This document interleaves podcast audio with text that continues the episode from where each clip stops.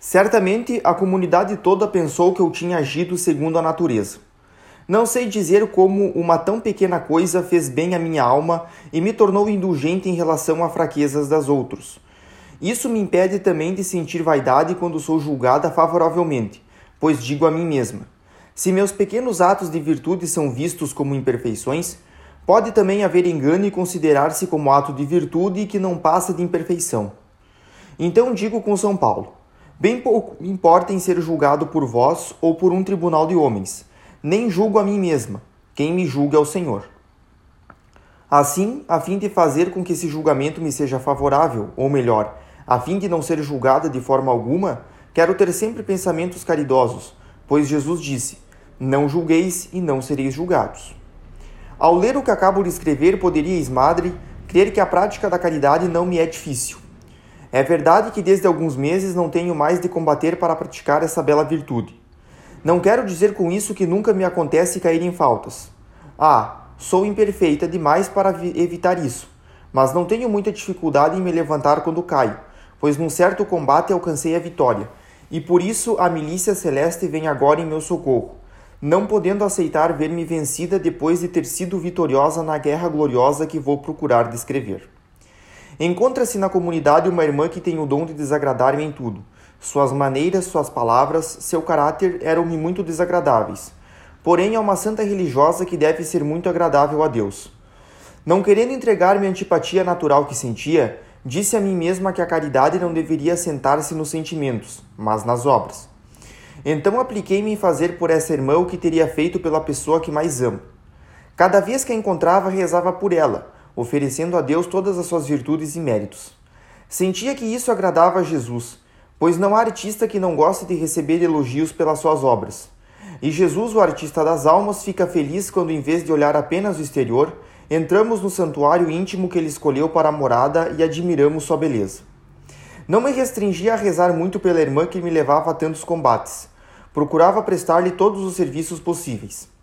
Quando estava tentada a responder-lhe de modo desagradável, Contentava-me em lhe dar meu mais agradável sorriso e procurava desviar a conversa, pois disse na imitação que é melhor deixar cada um no seu sentimento que se entregar à contestação.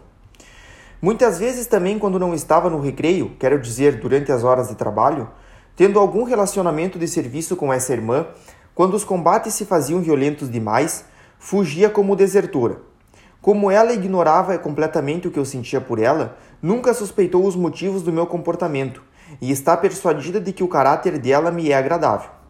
Um dia no recreio disse-me aproximadamente as seguintes palavras com ar contentíssimo: Aceitaríeis dizer-me, irmã Teresa do Menino Jesus, o que tanto vos atrai em mim, pois cada vez que me olhais vejo-vos sorrir?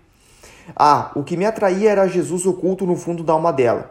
Jesus que torna suave o que é amargo. Respondi que sorria por estar contente em vê-la. Obviamente não acrescentei que era do ponto de vista espiritual. Madre querida, contei-vos meu último meio para não ser vencida nos combates: a deserção. Esse meio empreguei-o durante meu noviciado e sempre deu ótimos resultados. Quero, madre, citar um exemplo que creio vos levará a sorrir. Durante um dos vossos ataques de bronquite, fui uma manhã de mansinho entregar-vos as chaves da grade de comunhão, pois eu era sacristã. No fundo, não me desagradava ter essa ocasião de vos ver. Estava até muito contente, mas evitava deixar transparecê-lo.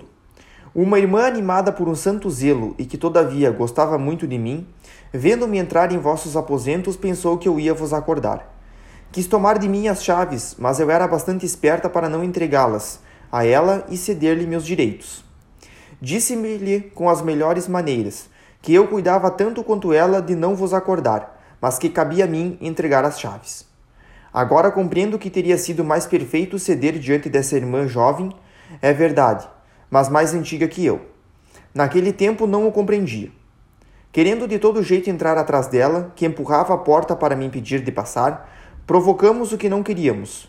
O barulho vos acordou. Então, madre, tudo recaiu sobre mim. A pobre irmã a quem resisti iniciou um discurso parecido com este. Foi irmã Teresa do Menino Jesus quem fez barulho. Como ela é desagradável e etc.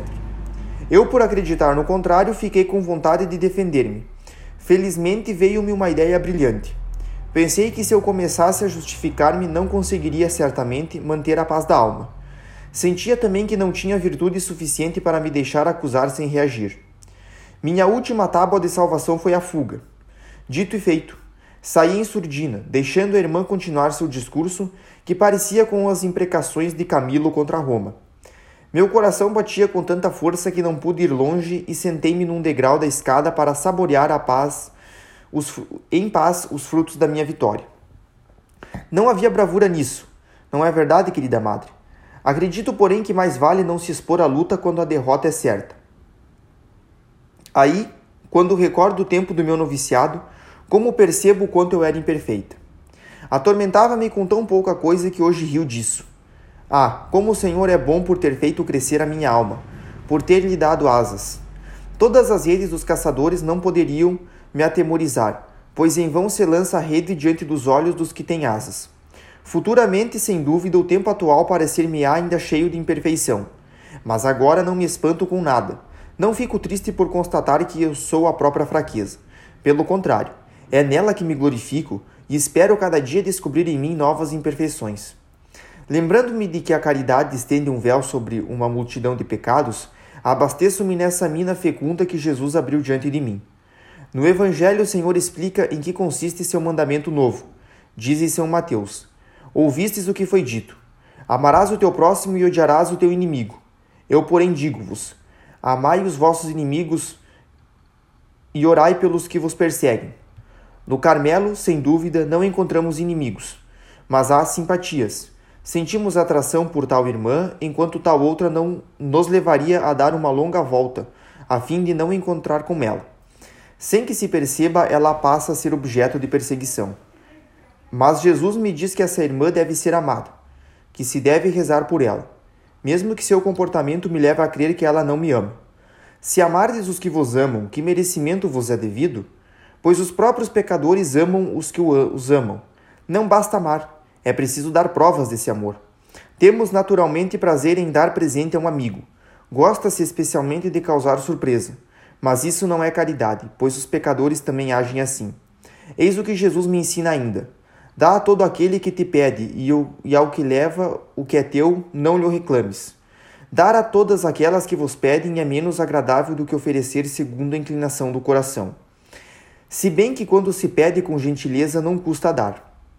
Porém, se por acaso não se usam palavras delicadas, a alma revolta-se logo caso não seja firmada na caridade.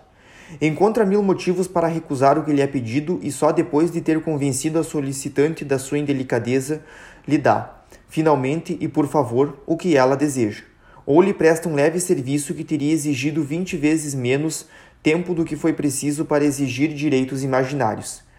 Se é tão difícil dar a quem quer que peça, é ainda mais difícil deixar levar-se pedir de volta. Ó oh, madre, digo que é difícil. Deveria dizer que aquilo parece difícil, pois o jugo do Senhor é suave e leve quando aceito. Sente-se logo sua doçura e exclama-se com o salmista: Corri pelo caminho dos vossos mandamentos desde que me dilatasses o coração. Só a caridade pode dilatar o meu coração, ó Jesus, desde que essa doce chama o consome. Corro alegre na via do vosso mandamento novo. Quero correr nela até o dia bem-aventurado em que, unindo-me ao séquito virginal, poderei seguir-vos pelos espaços infinitos, cantando o vosso cântico novo, que deve ser o do amor.